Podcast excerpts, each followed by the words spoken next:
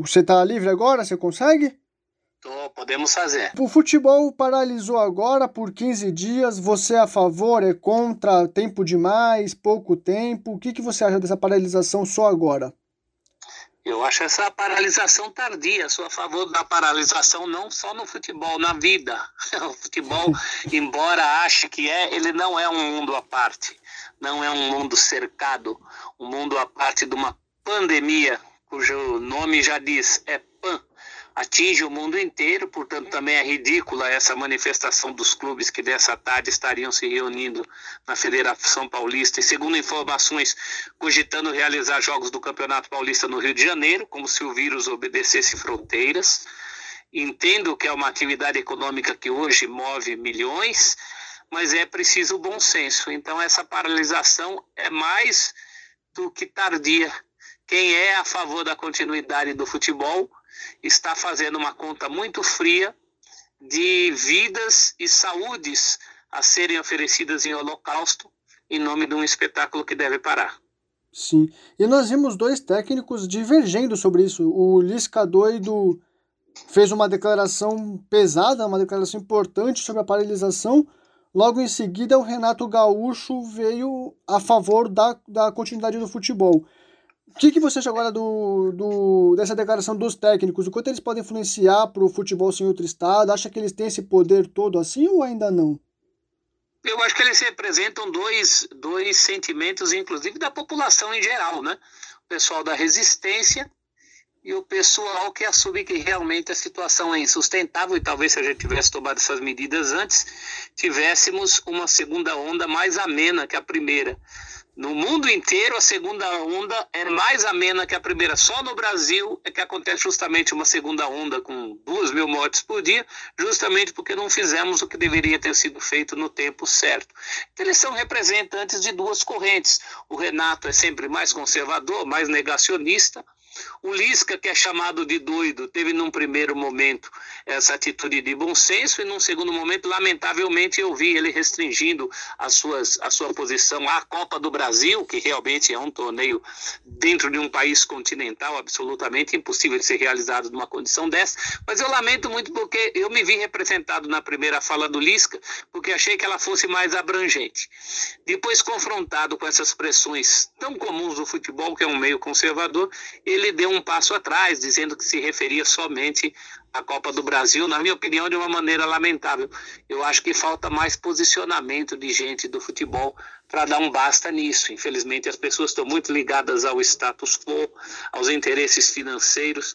O mundo do futebol, as pessoas do mundo do futebol são muito gratas por terem chegado onde chegaram, com o salário que têm, e pensam mil vezes antes de ir contra a maré contra do, o, o poder instituído. Né? Eu lamento isso porque sou de uma geração que vi jogadores como Sócrates se posicionando de uma maneira bastante diferente das gerações atuais. E você tocou no assunto da, do posicionamento, saiu no, no blog do Lei em Campo que 90% dos atletas são a favor da, da continuação do futebol, não querem a paralisação.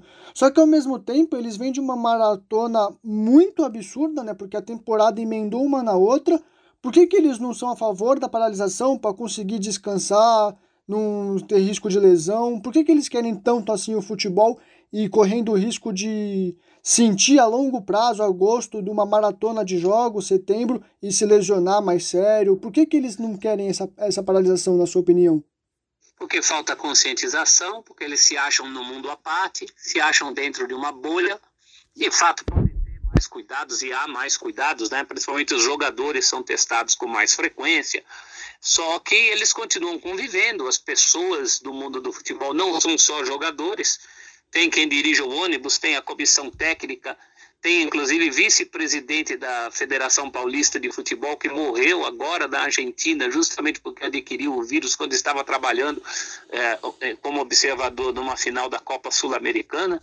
Então tem muita coisa que, infelizmente, eu acho que nem é divulgada, né? Porque tudo isso mostra que o futebol não é uma bolha. Aliás, nada no mundo é uma bolha, por isso é uma pandemia.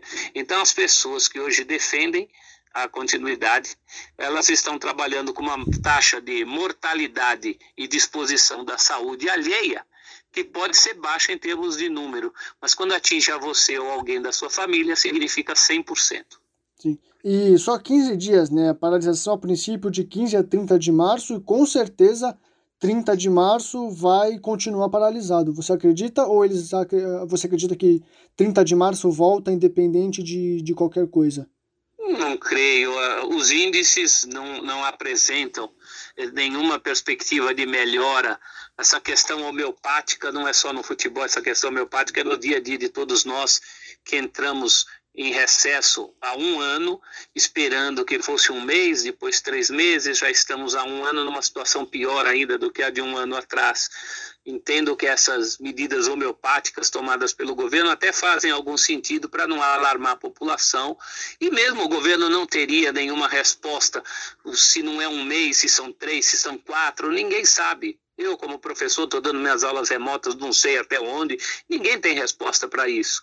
Em princípio, eu acho que é importante, pelo menos essa primeira, esses primeiros dias, né, essa, até o fim de março. Depois a gente discute para onde isso vai. Eu acho que isso é de menos importância nesse momento, mas não vejo perspectiva, sinceramente. Os números estão aí, os indícios, não há uma perspectiva de melhora a curto prazo, porque melhora não cai do céu. Melhora cai ou com vacinação ou com prevenção no sentido de se resguardar, né, de fazer o lockdown que a gente é, nunca quis fazer nesse país. Então agora estamos pagando o preço por isso. E, e você falou da conscientização dos atletas e do lockdown. Com o futebol paralisado, você acredita que eles vão, vão respeitar o lockdown? Nós já vimos diversos casos dos, de atletas em festas clandestinas, e agora com o futebol paralisado, quanto esse risco você acha que existe dos atletas não respeitarem a quarentena?